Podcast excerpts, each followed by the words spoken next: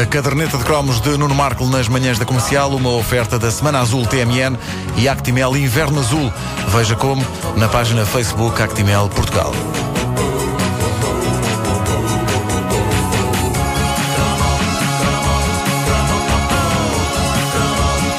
Entretanto, deixa-me só avisar os ouvintes de que já não há mais bilhetes para o Rango. Obrigado a todos. Boa antestreia na quarta-feira no Porto. Ora, uma coisa fascinante dos tempos do chamado Italo Disco, música de dança produzida às pasadas em Itália durante a década de 80, é que parecia haver às tantas uma feroz competição para ver quem fazia a coisa mais pirosa. Gente como os Scots Silver Pozzoli, Miko Mission, pareciam estar a degladiar-se para conseguir conceber o mais espetacular e colorido vómito musical. Mas penso que só Francesco Napoli conseguiu a coroa de grandioso rei do entulho com um medley. Tinha de ser. Houve uma altura em que se achou nos anos 80 que era necessário oferecer ao ouvinte altíssimo valor pelo que ele pagara, e isso explica a popularidade das cantigas que eram imensas cantigas numa só, representadas por imponentes michórdias da época que iam desde El Chato até ao Jive Bunny.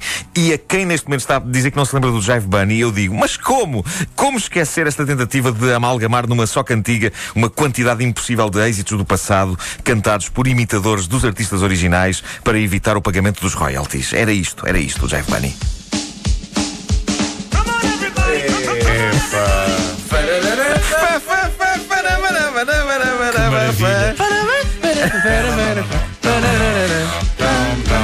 Vasco, abanaste o teu capacete ao som disto? Isto ainda hoje se ouve Ainda em hoje- diversos sítios. Sim. Quando a pista está a abrir, Exato, ainda dá. Que sítios é que tu frequentas? Isto agora foi assustador. Epá. Epá. E isto é daquelas coisas que se sabe a ordem, tal como o, G- o medley dos Gypsy Kings. Claro, claro. Exato, exato. A ideia disto era, era- isto tinha uma ideia nobre que era no fundo juntar os pais e os avós à euforia dançável dos filhos e dos netos e mostrar aos filhos e netos que nos bons tempos também se faziam, nos bons velhos tempos também se faziam coisas com extremo potencial de abananço do capacete. Na prática, isto conseguia ser bastante irritante. O coelho animado que aparecia no teledisco era irritante. As frases repetidas, come on everybody, co, co, come on everybody. co-" E agora, agora vem Wake up, little Susie.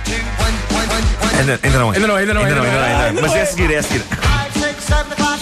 Enfim, eh, era, era um pouco irritante. A verdade é que isto começou a criar situações desagradáveis. Eh, Uma vez o meu pai estava a ouvir um velho disco da orquestra de Gle- Glenn Miller em casa e eu entrei com um colega de escola e o meu colega disse ao meu pai: Ah, não sabia que gostava do Jive Bunny. E pronto, é desagradável. No que dão estes fenómenos que vão buscar coisas de outros ambientes e se espetam com eletrónica em cima. Nunca me esquecerei de estar com um colega a ver um programa de televisão sobre conventos e de ter começado a ouvir-se canto gregoriano e do meu colega ter dito revoltado: Então e a batida? Onde é que está a batida? Enfim, os Enigma vieram fazer com que a vida num convento parecesse fixe. Quanto jovem não tentou entrar para um convento influenciado pelo seminal disco dos Enigma E depois O, meu pai era fã desse disco. depois os jovens. exato, e o teu pai é uma pessoa respeitável do mundo da música. eh, e- mas, um jovem ia para um convento e depois chegava lá e depois diziam assim: Jovens, vós sabeis que a partir do momento em que aqui não podereis praticar sexo. E a pessoa, pronto, ok, mas pelo menos metam essa batida no máximo então para a gente curtir. Não, mas é que aqui, aqui- aqui dentro vocês, vo- vós também não tendes batidas. E a pessoa ficava tipo, ora bolas, para que é que eu ingressei num convento? Quantos jovens não ingressaram num convento por engano? Gosto de pensar que sim. Adiante, voltemos a Francesco Napoli. Eh, Este homem que vergonhosamente ainda só tem uma pequena nota de Wikipédia e nem sequer é em inglês ou na sua língua natal, mas eh, em alemão, fez furor quando em 1987 lançou o single Bala Bala. O single foi rapidamente adotado pelas rádios locais portuguesas, que na altura estavam no auge, tendo servido como base musical para diversos anúncios, por exemplo, sobretudo a pizzarias, eh, ou então, na inevitável versão mais extensa, para que os locutores de serviço pudessem ir com calma e sem pressas à casa de banho para fazerem eventualmente um número 2. Ao todo, Bala Bala proporcionava 6 minutos de euforia, com Francesco começando por fazer um rap explicativo do que iria acontecer a seguir, onde faz a lista das canções todas que aí vêm. Não só isso, como se elogia a si próprio. Lembras como a música começa? Olha só. Bala! Ele faz um rap aqui no início. É uma música especial com um ritmo excepcional. Francesco, talvez seja melhor serem os ouvintes a decidir se a música é especial ou Não, excepcional. não, é ok? lógica, se eu não gostar de mim, quem gostará? Claro, claro. Presunçoso de um raio. Este.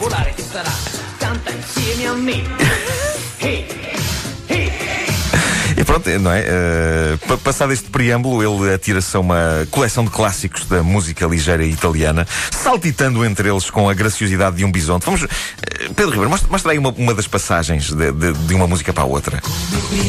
Pode ser já aqui no Come Prima. Esta guitarrinha. Já jantei várias vezes no Come Prima. Olha a passagem.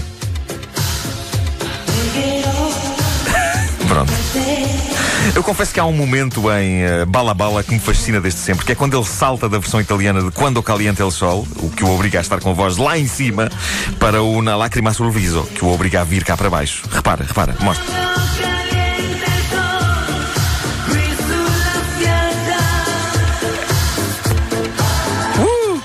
Sinto o teu corpo vibrar. Grande Marco Paulo. Olha agora.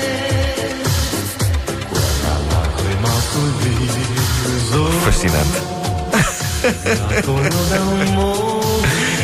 E mais à frente é precisamente ao contrário, que é quando ele passa do azurro, que é mais cá em baixo, para o volar, é que é muito lá em cima. É fascinante, reparem, este single é como uma montanha russa.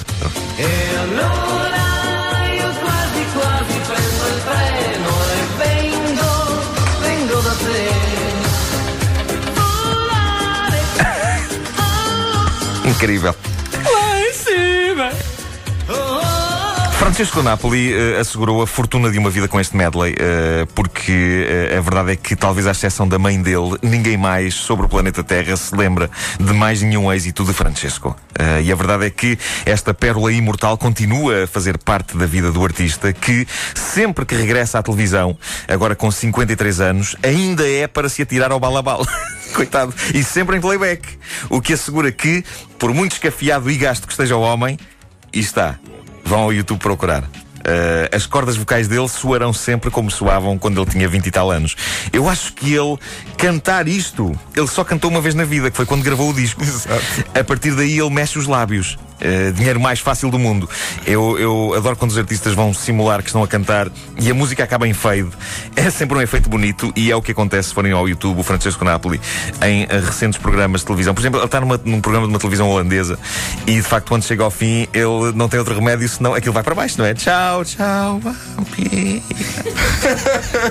eu, eu acho que quando eles fazem isto, devia lá estar uma banda, não devia estar o artista sozinho. E para justificar o fade out, a banda, a dada altura, devia pegar nas coisas E e, sem parar de tocar, iam saindo do estúdio, iam se afastando, cada vez mais e mais e mais e mais. E aí as pessoas percebiam porque é que estavam a deixar de ouvir a música. Ah, ok, olha, estão a sair embora.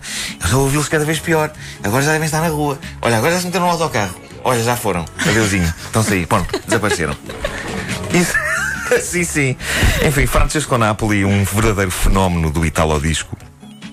Eu já gosto do nome Italo Disco, porque de facto parecem Italo Disco. eh, completamente. E era o que esses discos mereciam. Ah, Deixem-me relembrar que eh, a operação Os Salteadores do VHS Perdido continua. eh, Continua, quer dizer, está a começar, está a dar os primeiros passos. Eu estou à espera que enviem eh, as eh, vossas eh, cassetes VHS para a Rádio Comercial Rua Sampaio Pina 24 1099 044 Ah, e, e pronto, e vamos partir à descoberta do que vocês têm nos vossos sótãos. ah, tenho que programas as minhas raros. cassetes, tenho que procurar.